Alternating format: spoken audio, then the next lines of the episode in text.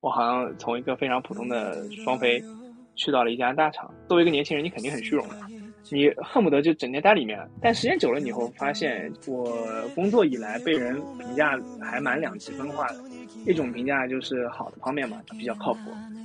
那还有一种评价就非常卷，别人不想干的活。我抢着干，或者别人下班了，我还没走。品牌要做的事情远比我们要复杂。带一个孩子一样，他能决定把这个孩子怎么带、怎么长大，给他上什么课，给他上什么补习班，决定他是要留长发还是留短发，穿什么衣服去上学。大家好，我是菜鸡公关，我正在做一档播客，主题是问九十九位公关，每人九个问题。每一期我会邀请一位公关人进行一场一 v 一的深度对话。我希望通过讲故事的方式，能够真实的展现公关人的焦虑、困惑、成长和梦想。今天邀请到的嘉宾，我们可以叫他初五。初五有三年多的工作经验，目前在某国产宠粮品牌从事品牌公关的工作，同时自己也在运营一档聚焦宠物行业的播客。大家可以在小宇宙搜索“抓点什么”，可以搜索到这一档播客。今天的话，他也会给我们来分享他自己的职场故事。现在的话，他已经在麦上了，让我们先请他给大家来打一个招呼。Hello，大家好，我是初五，毕业三年，呃，一开始是在大厂实习，大厂工作，然后去了乙方的舆情公司做了项目管理，嗯，后来回到互联网裸辞了。现在呢，重新在一一一个国产宠粮品牌啊，从事品牌公关的工作。我是 I 人啊，I N T J。其实，在刚才直播开始之前的时候，我有简单的和初五聊一下。刚才有聊到说关于加班的一个问题，有聊到说，其实你是能够去比较好的去安排好你自己的工作的一个时间，也就是说，你可以自由的去决定说我今天要不要加班，明天要不要加班，对吗？对，是的，因为最开始来到这家公司的时候，其实很多框架都还没有啊。严格意义上来说，其实没有一个所谓公关的岗位在，那他可能只是需要有这么一个人把这一切串联起来。所以我在刚来的时候，其实还蛮忙的，加班非常多。这也是出于一种对，可以说是从零到一，或者从零点五到一这样的一个过程的呃实现吧。所以我会当时加的很多。在六幺八期间的时候，其实加的也蛮多，这个肯定是客观客观因素嘛。那六幺八之后的话，现在包括我们作为宠物品牌，在八月份可能会有呃一个比较大的展会。那在六月和八月中间，我们会有这么一段可以喘息一会儿的时间，可以用来呃合理分配自己的剩下的工作或者每天的工作量。那这个时候我就可以有自主选择的权利，去选择。我今天是否需要去加班，着重的再推进一下某件事情？这是我今天想说的。我可以选择性加班或者不加班。你现在一周大概的一个加班的一个时长大概是什么样的一个状态？其实工作强度是目前是不是很大的？相比于大厂，大概是原来的百分之八十左右。所以我每周现在平均加班时间每天大概不会超过一个小时。那你刚才有聊到六幺八，那像在那样那那那种比较可能是你们最忙的一个时间点的话，你当时的一个强度了，或者说你的一个加班的一个频率，啊，那个时候强度的话，基本上每天要加两到三个小时。那个时候基本上，呃，我们还是把精力主要放在社媒端的舆情问题上。对我们来说，其实接触更多的还是 C 端的声音。我们毕竟是。呃，宠粮品牌，那在大促这种节点，我会我们会因为各种各样的消费者问题，产生大量的消耗时间的 case。那我们在应对这些 case 的情况下，我们就会加班。那这个加班就不是我能选择的，因为问题它就在那里，你不去解决，那呃你不可能让它自然而然去演变。所以我们到那个时候就可能已经不算说你在公司待着还是在家里待着，其实基本上都要在。十二点之后才能，呃，稍稍松一口气啊。我看我们，比如说李佳琦直播或者一些其他的大促活动的时候，他会搞到很晚。那这个时候他如果遇到了某些，比如说像支付上面的问题，或者是呃物流方面的问题，或者是半夜他们家毛孩子突然出现了什么问题，他夜里也会出现一些比较呃紧急的社媒上的反馈。那这个时候我们也会呃再搞一搞，可能要搞到夜里一两点钟这样子。所以那段时间加班其实还蛮多的，基本上是把精力放在这一块儿。白天呢，因为直播还没有开始，它的这种上面的 case 的量其实还好，那我们精力就放在其他的部分，比如说新闻稿，或者是一些呃内部业务的对接这样子。我觉得大家听现在初五的一个状态，其实感觉上初五对于目前的一份工作，其实还是比较的喜欢和热爱的。呃，我在最开始跟初五沟通的时候，我有了解到一些比较基础性的信息，比如说初五的大学的专业是学的法学，你是为什么会选择这样的一个专业？因为其实说白了，我觉得学法学的人挺多的，在国内。啊，虽然有劝人学法天打雷劈，或者劝人学医天打雷劈这种说法，但是，呃，某种意义上学法，我个人会觉得它是在培养一种，呃，意识。你作为一个，呃，社会上的人的存在，或者你终究要成为一个社会人的话，你对于法律这种框架，或者是规则，你一定要有一个熟悉的能力，你要具备一定的应对的意识，遵守它，或者说理解它。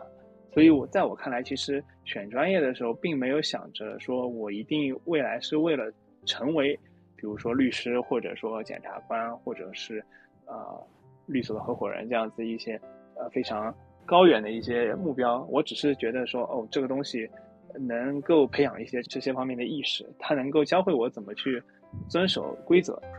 啊，符合一些，比如说社会道德或者是社会法律，就。就这样选择了。当然，我选择之后，说白了，其实大家大学四年都还没有特别啊，其实没有很认真的去学。可能呃，很多时候上课也会去打打游戏，或者是看看闲书。但是你接受了这些知识之后，你自然而然会去想要在呃某些时候遵守它。比如说，我刚来到上海的时候，其实我发现上海它很多呃十字路口。每一个在等红绿灯的人，他往往在红灯跳到十秒之内就已经开始起步了。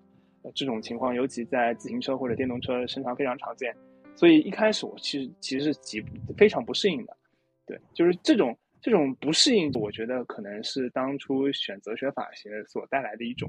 呃比较长远之后的一种反馈。虽然这个反馈可能非常微小，但我觉得这种东西是非常好的。这就是回答你刚刚那个。问题为什么我是选择了这个法学？第二个就是你刚刚说，其实科班科班出身的问题嘛，我个人是非常慕强的一个人，所以我对于任何科班出身的人，我都默认说他在理论基础方面都要比我更强一些，在呃一些呃基本的逻辑或者说规则流程上面，我可以向他学习。所以我觉得，如果能科班出身，当然最好。但是非科班出身其实也会有自己的一些方法或者意识。我认为公共关系还是对于关系的重视和把握。你首先重视它，然后学习怎样把握它。呃，这个时候其实有点殊途同归的味道。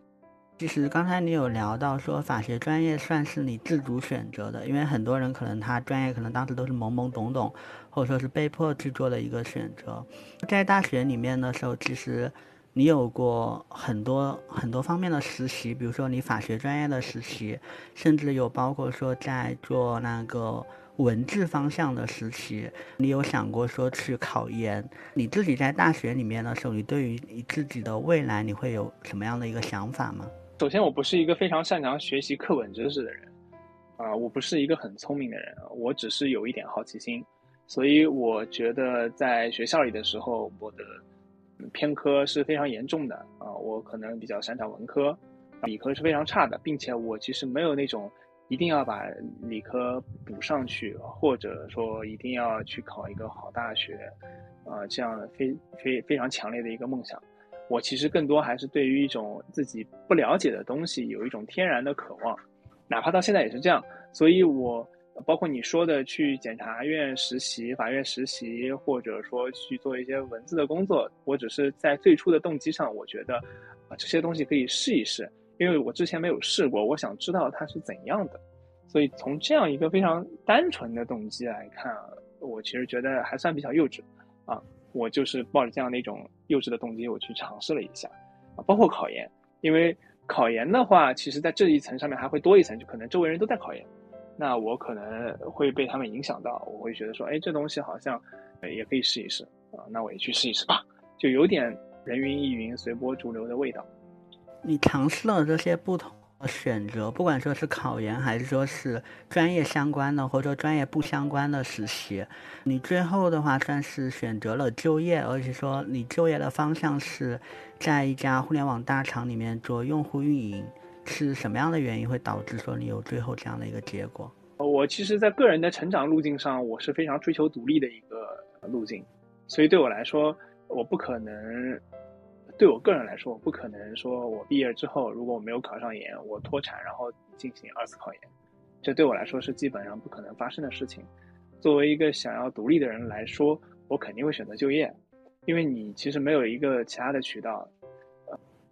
应该对我来说吧，我当时认为自己没有一个其他的渠道能够稳定的得到一笔能够让自己独立生活的收入，所以就业肯定是比较好的一个方向。那我因为在大学期间。因为一些机缘巧合，能够去给呃一家互联网大厂做一些文字工作，进而得到一个实习的机会，从而得到一个校招的名额。在我看来，其实还是呃蛮难得的，相对还是蛮难得的。只是因为可能我对外当时比较喜欢对外输出，也喜欢总结一些呃东西去给呃当时那样的一个论坛或者是一个社区去进行一个灌水吧。所以可能会被其他人注意到，这是一种缘分，也是一种运气，啊，所以我顺理成章，其实也是顺理成章的去成为了一个校招生。其实我作为一个校招生，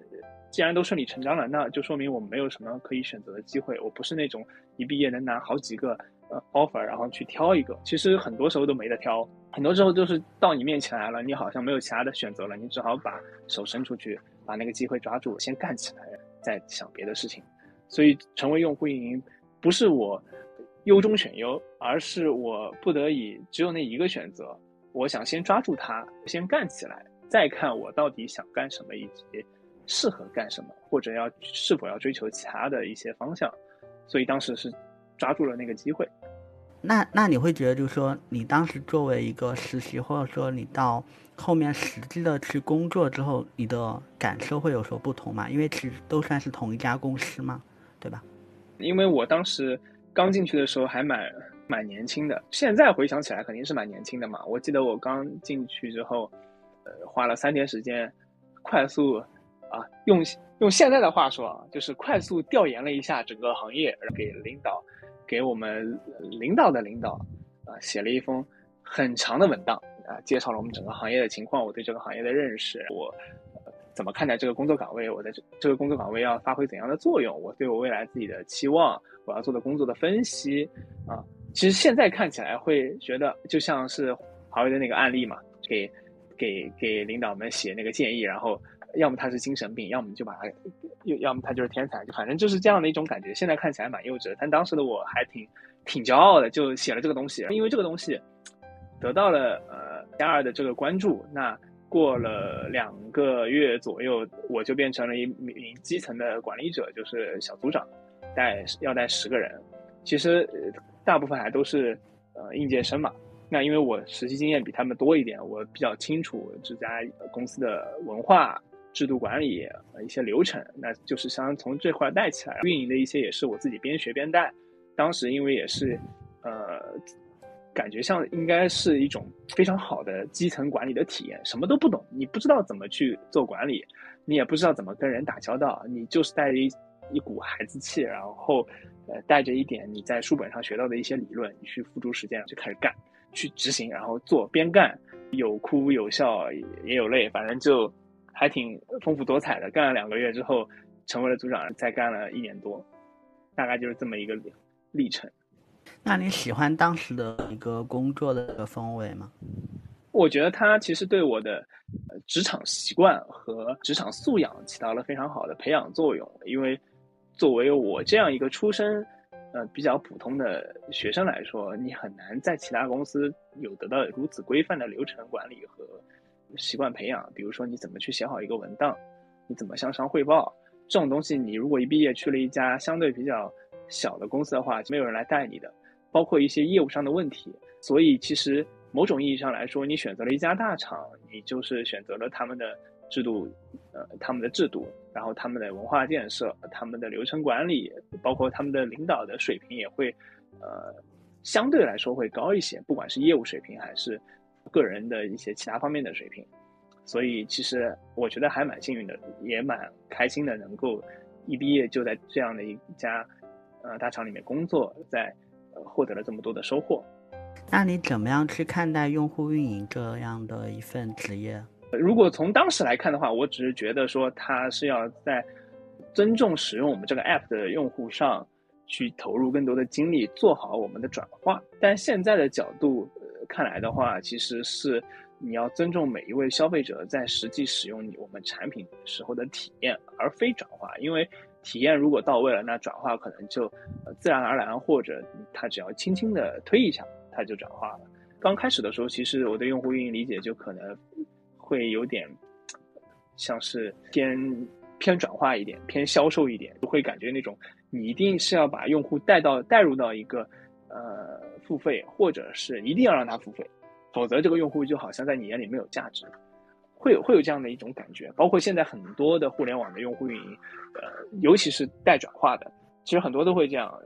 不管是做。会员的还是做私域的，其实都都会有这样的感觉。你如果不付费，你很多人可能会都会觉得他在我的眼里就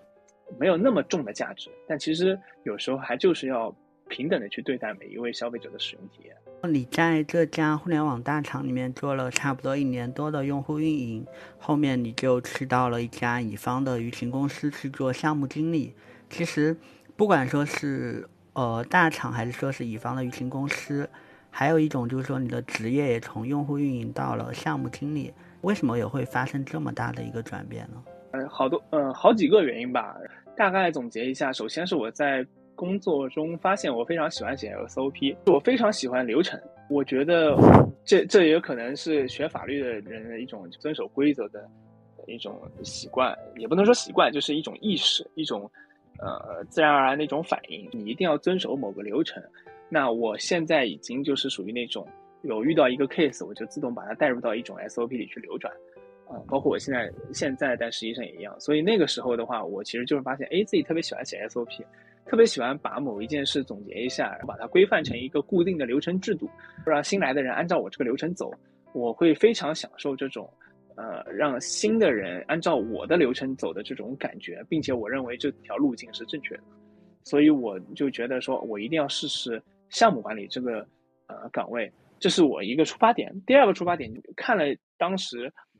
周围二线城市啊，周围一圈的这个岗位，其实很多还是同样的用户运营。但我当时一年多下来，我感觉用户运营也就做到头了，就再往上走，就无非是主管、经理这样子。可能在管理线上有一定的上升，比如说你可能要管更大的团队，你要更擅长处理关系，你可能更要擅长去。从事一些管理方面的工作，但我当时的重心并不在说我一定要往上升，获得一个 title，而我是觉得对，还是有好奇心的。我不想说我就一直在做运营、用户运营这一件事，我只是带了更多的人而已。所以我会想要说去尝试一下其他的工作。那当时转了一圈下来，然后觉得说，呃，当时那家舆情公司的这个岗位还是不错的。它其实是属于一个中台的岗位，它要对每个客户从呃，售前到销售到试用到服务到售后，这整个流程进行一个帮助推动的一个作用，所以其实会涉及到很多的制度建设，或者说流程建设。我当时就面进了，面进了之后就开始干起来了。那你觉得最后干下来的感觉如何？我觉得达到你最开始的想法了吗？其实其实能达到我当初的想法，而且我干得非常开心。呃，比大厂还要开心，为什么呢？因为这份工作其实，呃，或者说很多份工作其实都是取决于你跟你直系领导的关系如何，以及你是否服你的直系领导。啊，这当然也跟直系领导的业务水平和个人魅力都有相关。不过我确实在这家公司，呃，跟我的领导相处的非常好。那他也带我上手了很多的客户的呃全流程，我自己也。逐渐明白了，在项目管理者的视角，我是怎样看待一个东西从无到有这样一个过程的？我需要考虑哪些因素？它可能从虚的方面锻炼了我很多一些意识、一些风险防控啊，一些与其他部门的横向沟通的能力啊，一些文档的写作强化了一下。那从实的方面来讲，我实实在在的学到了很多舆情方面的东西，不管是你作为。呃，乙方你要给客户提供的各种各样的文档、各种各样的业务结果，还是从甲方视角来看，他需要什么东西，他怎么跟你沟通，啊，这些都是比较实在的经验。那虚实一结合，我觉得我虽然在这第二家公司只干了一年多，我其实还蛮蛮开心、蛮充实的啊。其实，因为正好关于舆情公司的话，有聊到说做项目经理，呃，我可以理解为是一个偏客户经理的一个角色吗？还是说？大概的具体你要做的事情大概会有哪些了？因为刚才那个哦韩老师也在弹幕里面有谈到说，呃，怎么样去搭建危机公关的一个应对的一个体系，这种也算是你当时做项目经理的工作的一部分吗？这算的。首先，我去具体做哪些工作？其实我不是客户经理，我应该准确意义上来说是项目经理。客户经理其实更通俗的说法就是 sales，就是销售经理。那其实他们是属于偏前端的，他们可能通过拿到销售线索，转化客户的需求，安排给后端做出一个报价，那可能跟财务 battle 报价，跟老大们汇报进展，最后拿下客户之后呢，再跟后端同事们沟通，把这个项目的需求落地下来安排，转为一个常规的客户进行服务，从而变成一个公司的长期客户。这是一个 sales 的流程。那在我的视角里，其实我是首先我要看到有销售把呃客户的线索带进来了，那我肯定第一视角我需要去帮助我的售前和销售去更快的了解他的需求，怎样用我们的这家公司的方式去实现啊，这是我们第一点。我举个例子，比如说现在因为也是韩老师提问嘛，我假设现在韩老师拿到了菜鸡你这样的一个需求。那他可能找他的售前，那这个时候呢，我售前肯定会找我，或者销售或者韩老师直接就找我了。那他可能说啊，蔡奇有这样的一个需求，我们公司呢现在有这样的一个能力，那你看怎么把他的这个能力落地，需要多少钱？我可能是一个辅助的一个角色，我去跟他说哦，我们现在的系统，我们现在的库大概能支持多大的呃功能，能够出多少的费用，那利润值大概在多少？我会给他一个比较内部比较，应该说比较稳健的一个答复。那他会带着有这个答复去应对客户。那同样以你这个 case 举例，这一步走完之后，你可能对韩老师这个服务有兴趣，你决定打算试用一下。那他可能会给你开个账号。那我要做的就可能是，比如说我保证这个账号你在试用期间你是能够平稳使用它的，你不会出现任何的意外啊。那在你试用过后，你可能说哦，我们正式签一个年框进行一个合作。那这个时候我就要去告诉我们的售后团队，那呃这样的一个客户，蔡吉这样的一个客户，他是想要什么服务？我需要哪几个人来组成什么部分去给他做哪一块的服务？这就是涉涉及到人员搭配、值班、日常安排、资源调动、呃业务实现，包括说我用什么样的软件去实现什么样的需求，我以多少的频率，我以多少的方方式，这个方式能否我们自己内部还有呃消化和降低呃提高人效、降低成本的一些方法，这个也需要我管理。那比如说蔡金，你现在服务了一年了，你感觉说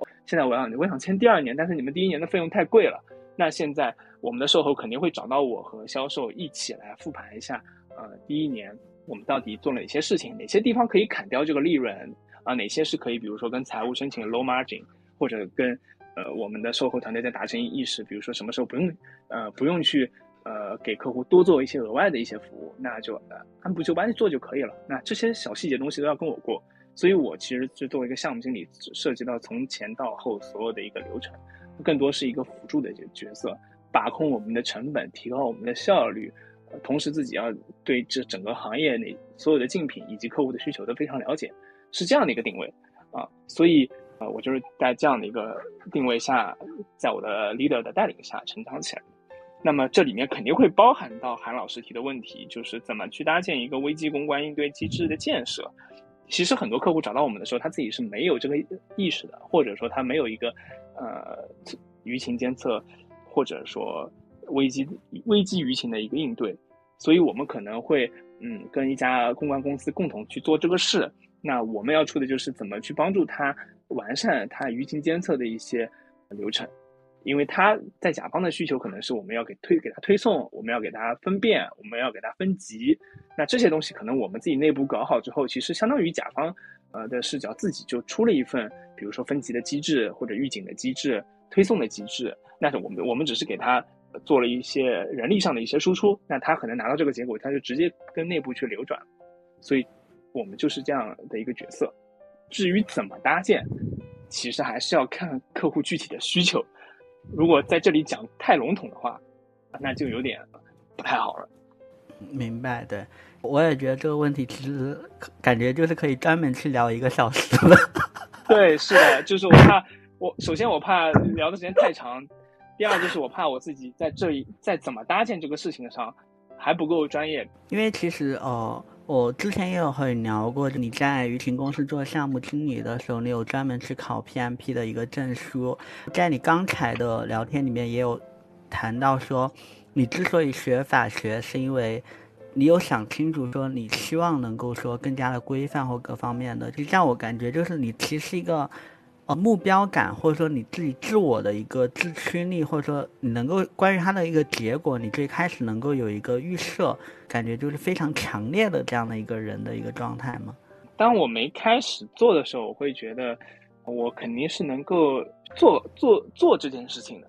我是觉得我自己能做。当我正在做的时候，其实情绪还是蛮复杂的，也会觉得自己考不过啊，或者觉得自己一定能考过，情绪是随机波动的。那考完之后呢，就觉得回头看就感觉还好。当时想去考，也是因为我刚刚说了嘛，可能呃能够科班出身当然最好，所以能够你去学一些专业性的理论和知识，啊，其实也是帮助你做工作。所以他现他其实书本上强调的很多一些一些知识，其实到现在还能有用，包括呃在跟我们自己内部打交道的时候能有用。比如说我印象里还有比较深刻的啊，就像敏捷机制，它能告诉。呃，他是以项目管理者的视角去告诉研发人员怎么用呃敏捷的这样一个方法去应对一些呃项目经理提出的开发的流程，或者项目经理怎么去安排研发人员的一些呃加班或者呃这些开发的一些流程上面的东西。但是我学这个东西的时候，我会把它转化成，如果我是项目经理，我要跟别的部门的开发同事对接，假设。韩老师现在把蔡经理的需求带给我们了，我们不会做，我们现在需要十五天的时间来完善这个功能，让它上线到我们的系统里。那我怎样，我以怎样的一个视角和一个态度去跟我们的研发人员呃沟通呢？那他们也会有自己的项目经理，而我是业务这边的项目经理，那我们两个项目经理之间视角也是不一样的。所以我学到这部分知识以后，我可以自动带入他大概可能在想什么，我就可以尽可能的站在他的立场上。呃，帮助他安排好他组员们的排期，那我自己的问题也会得到解决。我只是说尽可能，因为我毕竟不是他，我只是觉得说这个东西能够帮助我更好的理解跨部门之间的沟通，嗯，从而更好的做好一个项目管理者。明白，我之前聊过，说你因为疫情的一个关系，相当于你后面从那家乙方的舆情公司里面离职，接下来的话，你是从二线城市去了一线城市，是为什么会做出这样的一个选择？首先，当时因为疫情嘛，那可能大家都知道的，上海封掉了，那我们很多华东的客户都没有了，那这个时候的话，其实我们就非常的被动。那公司肯定会采取一些应对的策略。那我我就是属于最后一批被裁掉的那个人那批人，所以我其实是被裁的嘛。那被裁掉之后呢，其实呃我也迅速找到了这样一份工作。但是我怎么选择它呢？其实是因为朋友介绍，他可能觉得说我在舆情这方面有一定的经验了，平时也听偶尔能听说到，就是可能呃朋友们对我工作的认可。那我可能就呃在他心里说，哎，你可以来试一试我们这个岗位。那他就内推我，那我就成功了。这样一个事情，换城市这个事情呢，其实一开始没有想到过啊，所以我其实一开始也蛮听到这个呃内推的这样的一个岗位和城市的时候，我也是蛮犹豫的。但我觉得一线的城市毕竟更多一点，而且其实呃当时很多人就是说要逃离上海。但是我为什么还进来？就因为我只是把它当做一个能够，呃，让自己开阔一下视野的一个地方，对，仅此而已，非常的单纯。我知道它有很快的节奏，或者说更高的生活成本，但其实我可以说选择性的降降低他们对我的负面影响啊，因为我在我心里这种情绪上的正正面影响是能够削弱这方面的负面影响的，所以我就选择来上海了，没有太多的考虑。我觉得我其实做决定有时候还挺盲目冲动的，大家不要学我，就被裁了，直接从二线跑到一线来，还现是呃现实上其实是蛮累蛮苦的啊，包括你要处理一些跟家庭相关的、跟情感相关的啊、跟工作相关的、跟个人生活习惯啊、交通相关的，对，就还是刚来那会儿还是蛮不适应的，而且那个时候疫情还没有完全过去啊，还是蛮痛苦的。那后来相当于到了一线城市了，你也算是从乙方回到了甲方，你的工作依然还是在舆情这一块。你会觉得甲乙方的舆情的，不管说是舆情监测还是说舆情策略各方面，在这一块的话，你自己的工作的感受会有不同吗？肯定是有不同的。呃，首先我当时去的回到那家大厂，其实它是一个平台，那平台跟品牌又是两回事情了。所以我当时去平台的话，感受就是我们好像要监测很多品牌都不会监测的东西，因为我做的其实是偏向于呃内容安全方面的舆情，所以我可能会更关注一些国家大事或者政策资讯，偏偏政治这一块儿啊，所以我会自然而然受到这方面的影响，去做接受一些培训，接受一些底线类、风险类的培训。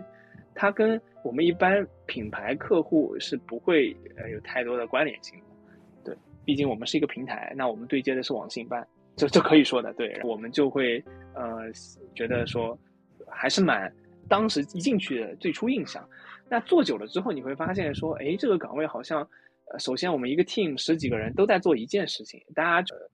都做一件事儿，井水不犯河水，这个时间段我来做，换班了，下个时间段你来做。那其实每个人做的工作都都差不多，那每个人要做的事情呢，也没有向前进步的可能，因为我们是要根据世呃世界局势或者时事时政来去调整我们的内容的，但在业务的本质上，我们只是在做监测这么一回事，所以我其实，在干了一段时间之后，就感觉自己没有提升，啊，我只是在不断的接收新的呃信信息。啊，就像那种每天晚上一到台一一到点就打开电视台看中央电视台的新闻，对，就是那种感觉，就是你很关心国家大事，但你每天养成的这个习惯呢，可能没有帮助你走上一个更好的职业的台阶，你只是有了多了一份知识的储备，或者说你很关心世界局势，仅此而已。所以我会觉得说这个工作，我可我自己以我刚刚我说的那种性格，我是干不久的啊，我就直接裸辞了。但如果说你要问区别，我刚刚已经回答了一点。第一点就是，他只做监测这一件事，跟在乙方呃做以项目经理的角色去管很多事，它是不一样的。项目经理角色很锻炼人，他很锻炼对成本、对流程、对人际关系，以及对客户的需求的解读，你对危机的响应程度的能力，你对人员流失之后你是否要进行补配啊，他会有一些要求。但监测它只是你你监测到了某样东西，你把它转化成策略，告诉我们的平台我们要该怎么做，在哪一块怎么做，啊，这两者之间复杂程度还是有一定区别的，所以这是平台跟乙方的区别，啊，它不用，还好处就是它不用对接客户嘛，那客户其实某种意义上还是啊还是我们的爸爸，所以我们得听爸爸的。那平台的话，其实我们主动性还更强一点，我们知道。这个东西对我们来说意味着什么？我们有自己的呃主观性的判断，帮助我们的平台把这个东西消化掉。这个是平台和乙方相比更有优势的一个地方。因为你刚才有聊到说关于这份工作的一个算是重复性或者说是挑战性会比较的弱，最后你也算是一个比较短的时间快速的离职了。在大厂的一个光环，或者说在工作本身的一个挑战性上面的话，你会认为后者会更重要一点吗？嗯，我觉我个人会觉得说，我经历过了这个阶段之后，我会觉得它没有那么重要，它没有那么重要。光环对对我来说，其实已经不太是那么让我会觉得虚荣的东西了。当时一毕业的心态在这一块儿，其实还是蛮虚荣的，就觉得哦，我好像从一个非常普通的双非去到了一家大厂，那同学们都进不去，或者同学们都必须要考研才能有机会尝试，那肯定很虚荣。作为一个年轻人，你肯定很虚荣的，你恨不得就整天待里面，又混上了一个小组长，啊，就跟对外说自己带十个人啊，那那种感觉真的还蛮虚荣的，蛮爽的。但时间久了以后，发现其实也就那么一回事，因为，嗯，职业成长其实跟光环不光环没有太强大的关系，光环可能会带给你很多职业方面的帮助，但个人修炼还是得靠自己嘛。所以我还是更注重于说我实际能在这个地方进步多少，在这样的一个场域里面进步多少，而不是说我一定要在这个光环里面待多久。啊所以我当时会这么想。那裸辞之前，我确实也想过这个问题。就我觉得，在我这样一个工工种里面，我在我这样一个岗位上面，呃，在目前这个情况下，我觉得我已经到头了。所以我必须要去尝试新的东西，否则我就消极上班嘛。那消极上班说的好听点，就是你赚你在赚资本家的钱；但是说难听点，就是对自己不负责嘛。所以我会觉得说，我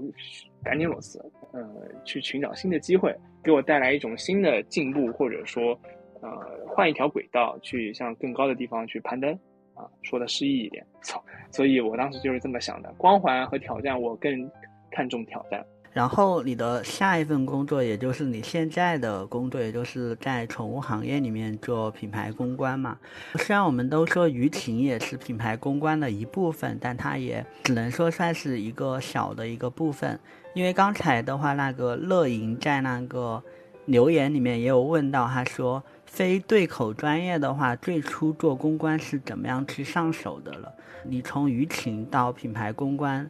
就是接触品牌公关完整的工作的话，你是怎么样去上手的呢？正好也可以来回答一下他这样的一个问题。嗯，首先我必须在这里要感谢蔡姬和他的朋友们，因为这这一行非常依赖资源和人脉以及前辈们的提携，所以对我来说，我觉得我今年最幸运的事情就是听了你的播客，嗯，加到了这样的一个社群，获得了很多朋友们的分享。在此之前，我只是说对接过甲方的公关。然后去知道他们需求是什么，从而模拟到他们平时可能会遇到的问题是什么，以及他们可能把我们的结果怎样在内部流转。所以我其实，在业务上面其实很熟。比如说，我要去写新闻稿，就写新闻稿这个动作我是熟的。但是我一旦换到甲方的视角来看，我怎么把新闻稿写好，这就需要前辈和同行们的呃提携了。所以我觉得这是很关键的一件事情，就是我从能做到做好这个过程是少不了你和你的优质社群的帮助的。所以我必须要回答这个问题，也就是说，你如果是非对口专业，你要做公关，那你必须要找到一个能让你快速上手的前辈或者是一群前辈，当然越多越好。或者有这样的一个场域，让你在沉浸在里面去学习，就像你练好一门外语，你只需要到呃国外去进行一个呃一段时间的学习，你在那个圈圈子里，你就自己就把这个东西给修炼成了，非常依赖环境对人的塑造，所以我觉得这个是第一点。第二点就是你自己去主动在呃工作之余的时间去学习，因为我也经常在群里面分享一些我的书单啊，或者我自己最近看东西，也收到了非常多老师的。分享包括自己最近今天刚拿过的快递，有一本呃百胜中国的一一本分享二十六年的一个生涯的这样一本书，我还没有来得及看。这种东西其实是在你工作之余你需要去卷一卷的东西，因为你是非科班出身，人家天生就比你有优势，在专业的这一件事情上比你有优势，你可能在其他方面比他有优势，但你在这一块还是薄弱的，那你就要自己花功夫去学。这样你才能更好的跟人家对话，你能更好的去消化人家给你的东西，你也能更好的给人家反馈，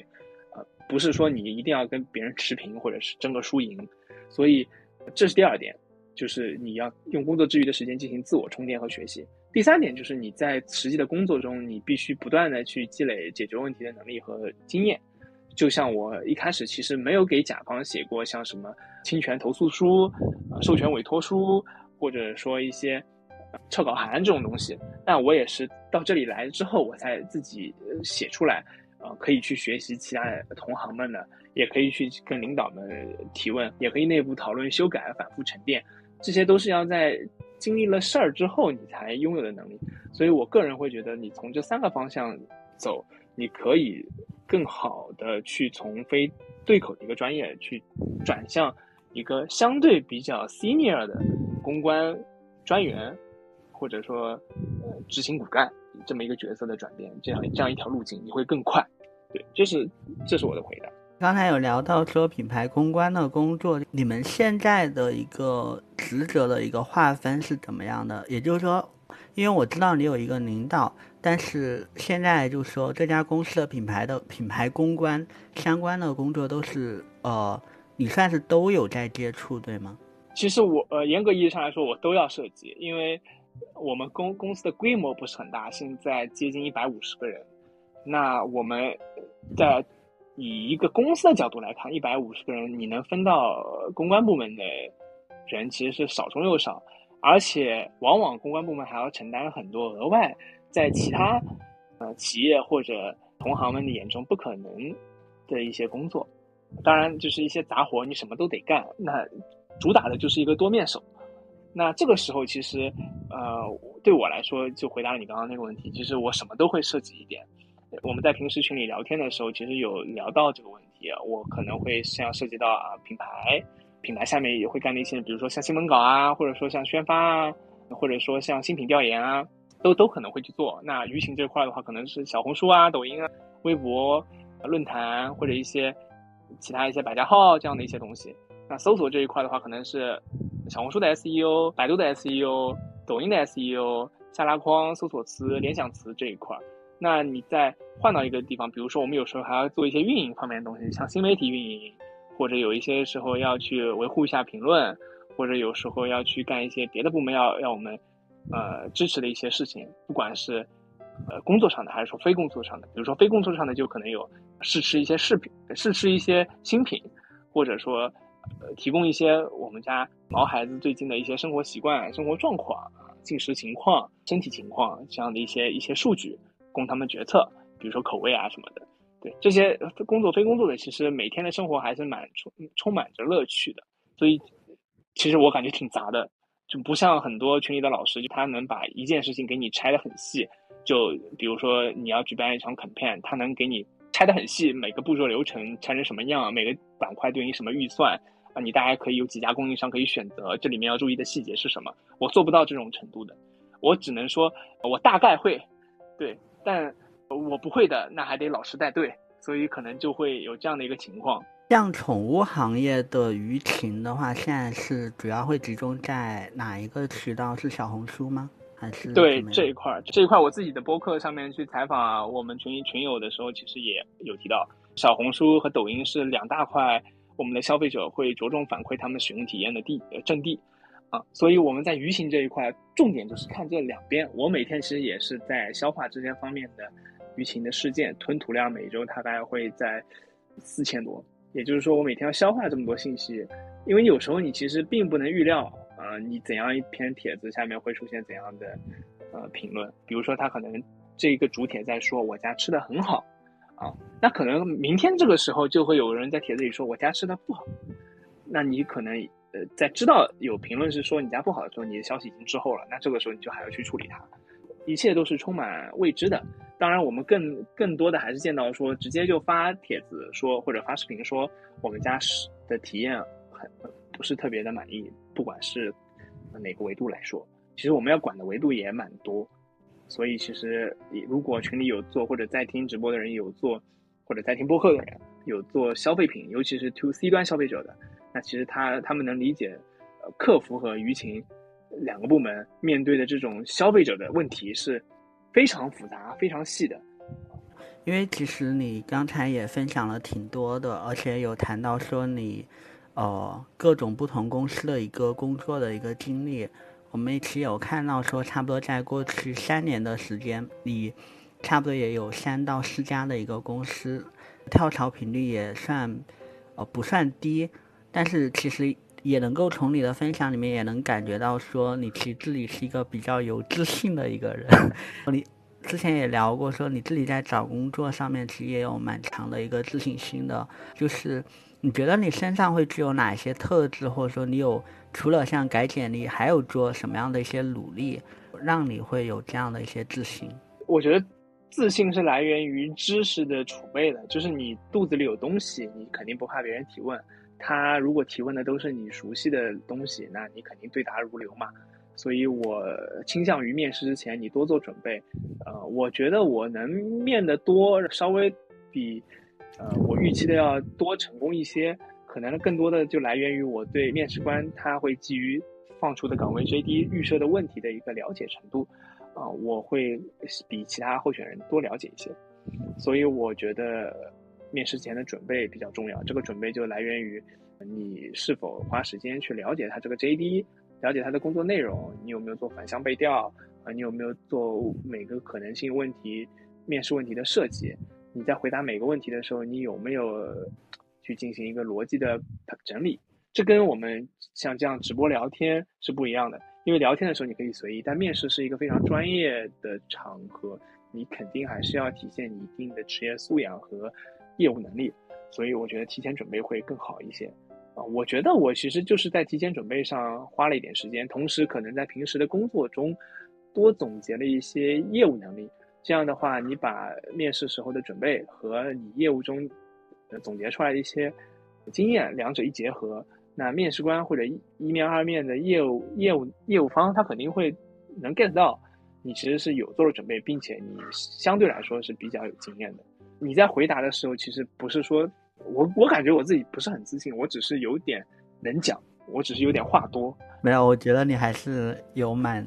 能够给人一种很强的一种信任感。对我不是挺自夸的说，我被我我工作以来被人评价还蛮两极分化的，一种评价就是好的方面嘛，比较靠谱，就是你说你说的这种给给人感觉很信任啊，有有安全感，事儿交给我可以。可以比交给别人稍微更放心一些。那还有一种评价就非常卷，别人不想干的活我抢着干，或者别人下班了我还没走，或者说表现的过于积极，哪怕会有比如说有新人来了，我们在整个公司的大群里面去欢迎，还还会有人说，哎，你怎么每个人都欢迎？就会其实不同的声音还蛮多的。你你提到这一点，我突然想这样说一下，因为呃。确实，我有 get 到，有有一些以前的同事或者现在的同事会有对我有这种评价，就会容易让人感觉有信任感。但其实你并不在乎另外一种负面的声音，对吗？我刚毕业的时候其实还蛮在乎的，因为我想让别人知道我是一个比较专注且愿意成长为一个专业的这样的一个人设。职场上都有人设嘛。那每个人都有自己的一个人设，所以我当时的想法就是，我希望别人能觉得我是专心的，能够为了自己变得更专业而努力的，能配合好同事工作。但是呢，你肯定会在这个过程中受受到一些误解，比如说你是卷的，你是抢活干的，你是各种各样的。那刚毕业的时候其实还蛮难过的，也也会有内耗，也会跟同事们去排解这种不满。那。大家之间互相聊天得到的结论其实也蛮接近的，就是大家都会有这种感觉，就是我也有这样的体验，他也有这样的体验那两个人就不谋而合，就就各聊各的，反正大家都在排泄自己的负能量。那现在的话，其实对于一些比较低级的一些一些看法或者一些陌生的看法，对我已经已经不 care 了，就你不用跟他对话这种东西，可你其实把这种情绪就。直接剥离开来，对我们，这个时候说一下 M MBTI，就是我们 INTJ 来说，情绪是最不必要的东西了。你你就直接把这些东西拨开，你就专注于你要做的事。但确实，我也有有有遇到那种让我破防的负面评论，让我感到震惊。有会有这样的一一一一些一些一些案例，一些情况。其实我这个时候你就需要及时跟领导沟通，呃，或者跟你的加二加三去沟通。因为我们路径比较短嘛，对，所以这个时候加二加三你都可以沟通啊，大家都沟通，那这个时候只有你的 leader 会给你安全感。你知道，如果周围哪怕所有人都不不信任你，只要你的 leader 信任你，那你在职场上你还是相对安全的。这这是我感觉的，所以目前还好，在新公司没有遇到过我让我破防的时候，也没有说太过在意别人对我的这种负面的评价。因为其实我们现在去回望你的过去三年，或者说更长时间的一个道路的话，你从一个法学专业的一个学生，你后面去做了，嗯，算是文字或者说社群方面的一个实习，你后来又去做了用户运营，然后后来又去乙方去做舆情的公关，到现在的话，你算是真正的进入到了品牌公关比较更大的一个范围，就是这条路径里面，你觉得？如果我们用一个百分比来衡量的话，你觉得有多少是你自己主动去做出的这样的一个选择？就这条路这样走下来，百分之五十五五开，因为我确实也没想过这个问题，所以现在我只能感觉说，选择跟被动选择是对半分的，没有太对我对我们或者说对最广大的就业者来说，没有太多选择的机会。我的意思是，在你说，没事。那你觉得现在就品牌公关的这一份工作的话，你觉得你可以，就是要比你之前的职业的工种会走得更长吗？对，是的，毫无疑问是的。我非常能够确认的去回答你这一点，因为首先它是一个上升期的行业，随着是不得不说，随着生育率的减少，我们养宠人群肯定会越来越增加。那这个时候，国产宠粮。和进口宠粮都会越来越内卷，啊，卷的时候其实就相当于说这个行业还有增长的机会，那有增长的机会，那有就会有公司成长的机会，我们就是在拼如何用最更低的预算去做更好的增长，那行业是这样，我的岗位呢又是在一个快速增长的公司里面，那其实我们的部门也会越来越大，我们的 SKU 越来越多，那这个时候我们要应对的消费者的情况就越来越多。人数就会扩大，团队规模就会上涨。这个时候，不管从业务端，比如说我们现在可能没有太多的媒体关系啊，或者说我们还没有上市，那我们未来这些肯定都会有。那这个时候情况就会变得更复杂，我们就会需要向呃更多资深的前辈请教学习，也会锻炼自己更多这方面的能力，不管是作为采官还是作为一些媒体关系，那我们其实都还有很长的路要走。但是至少在这条这个行业上，我没有再像之前那样有那种已经到头的感觉。我感觉到自己的路还很长，所以我在简介里面我不是写了一句说“抬头望月，低头赶路”嘛？因为路还很长，天上还有月亮。这还是嗯第一家大厂给告诉我的一个嗯算是一句企业文化的格言吧。所以我觉得这这句话是蛮对的。我现在也感受到这句话的力量。路还还挺长的，所以我会在这个行业待很久，在这家公司应该也会待很久。因为我在呃，我这档播客里面会有一个环节，就每一位嘉宾会问下一位嘉宾一个问题，然后我们上一位嘉宾所留下来的一个问题，在你过去的一个职场经验里面的话，你有做过的最失败的一件事情是什么？我好像回忆不起来我有什么在职场上最失败的事情。我会感觉到有一点我做的不够好，我在应对一些突如其来的提问的时候，我会应对的不够好，因为我不是在开玩笑，我是说认真的，就呃，包括说一些我没有提前准备过的回答和提问，因为我是那种，我只有经经过了充分的思考和储备，我才能把这件事情更有信心的表达出来。但是我在一些突如其来的提问，或者说预想不到的问题、事情上面，我会脑子没有嘴巴快，所以可能我在这一方面，我可能需要再多修炼一下，不然我也不会去选择，呃，去尝试一些其他的一些方向去锻炼自己的一些表达，因为在这种情况下，我可能嘴巴没有讲出一些特别合适的话，就是往往会让你感觉，哎，事后一想，或者别人一提醒，你会觉得我好像。不应该这样说，或者换一种方式更好。我希望这种情况以后我我可以，就是这种反刍的情况，我会越来越少。那我可以把当下第一反应做得更好。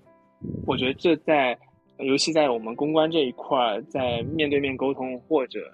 临时性、紧急性沟通的时候，这非常考验人的能力。我觉得我在这一块还有很长的路要走。这是我之前有遭遇过失败的案例。同时，我也想要去在这一块做一个强化。在至于你问我说，职场上面的什么特别失败的东西，我刚刚说了，INTJ 不需要，所以我们对于失败的那些东西，我们是想不起来的。我们只会想着前面还有什么事情等着我们，接下来还有明天还有什么事情要做。对于过去的事情，可能会有时候在某一个特定的场合下会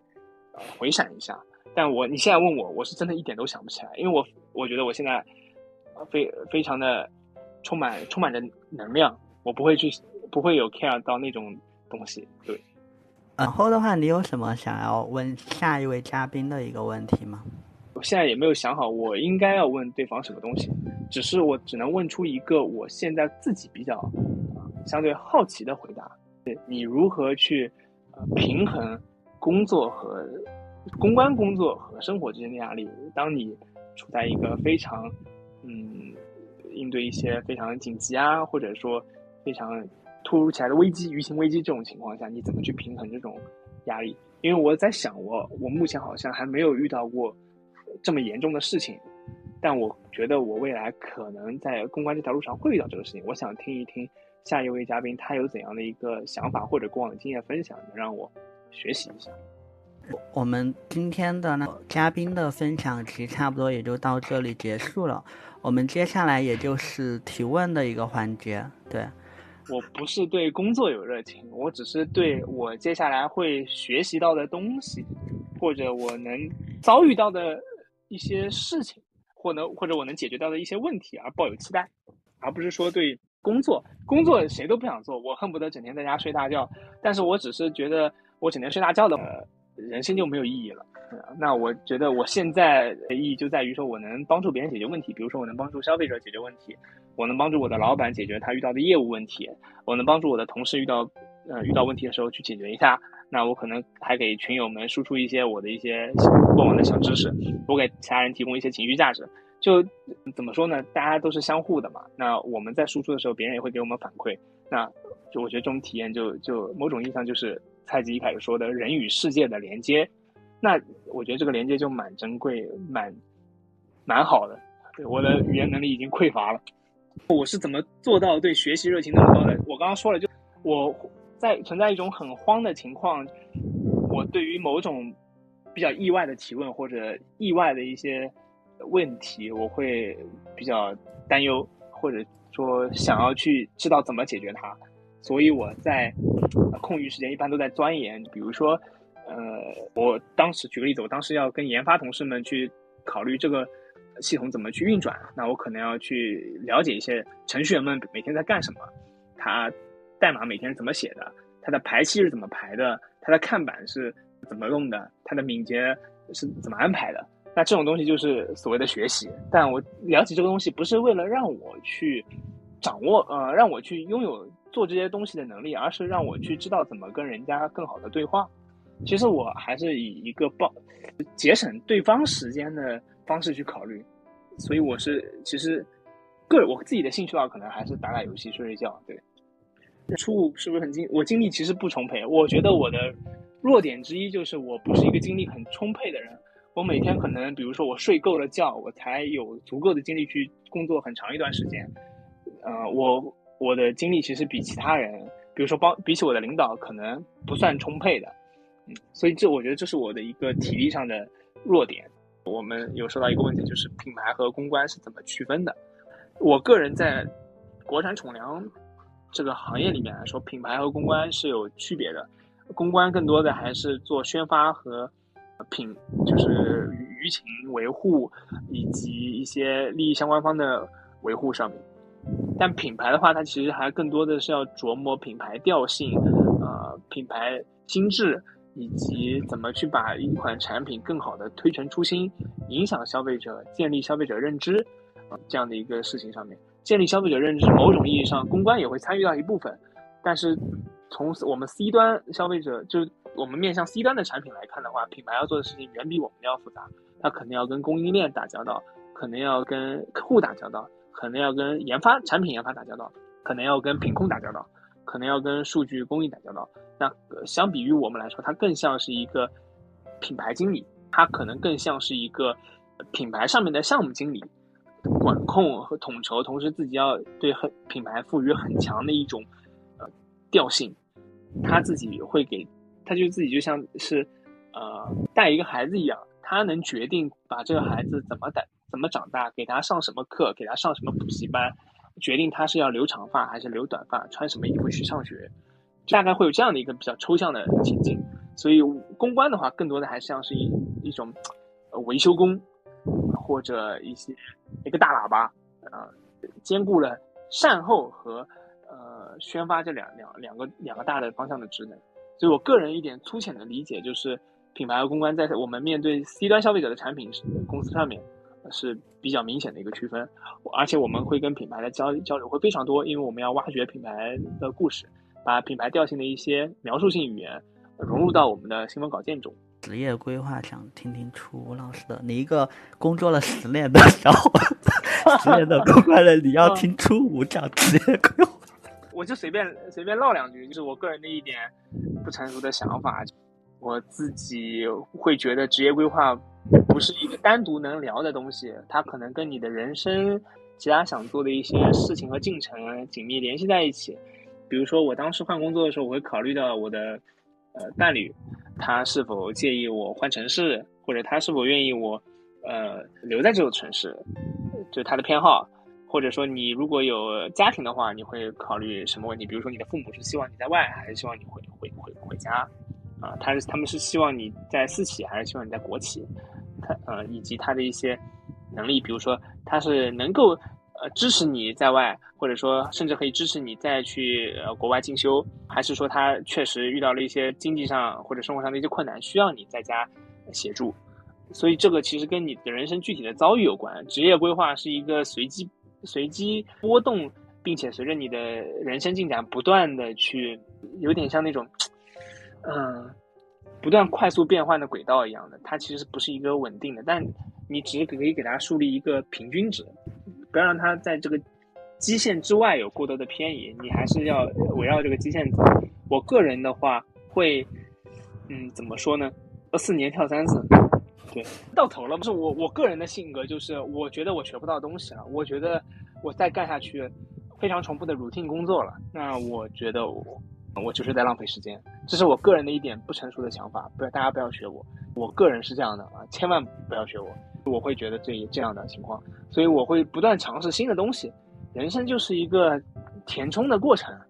就像你可能是一个玩具小熊，你在工厂里出来，但是你在一路上遇到了很多的不同颜色的棉花，那你就把它采摘填充到自己的身体里，最终你会不断的变得充实，那你就快乐的走在这这条酷暑的大道上。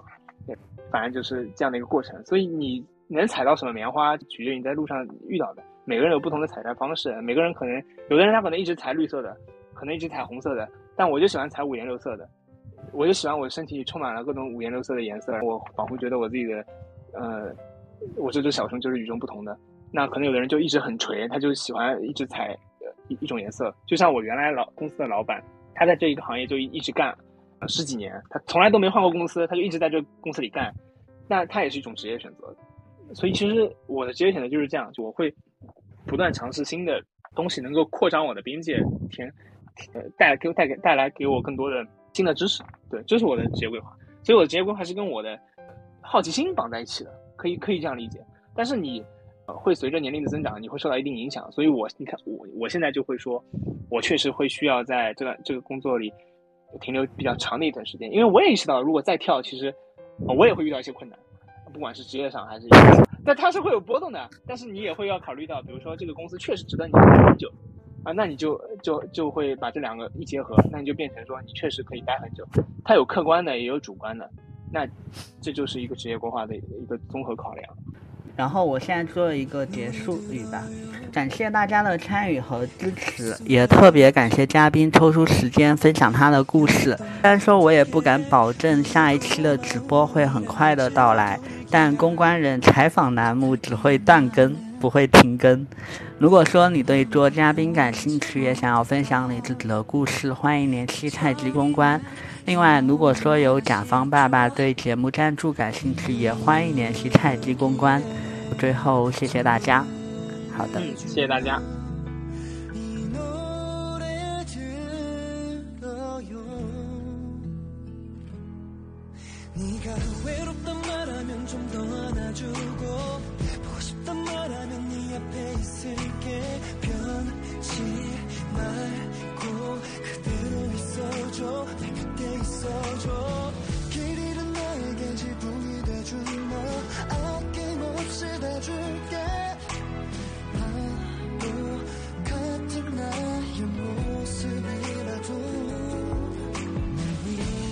적은 가사의 시작은 너였으면 이 노래 제목을 대신 채워줘.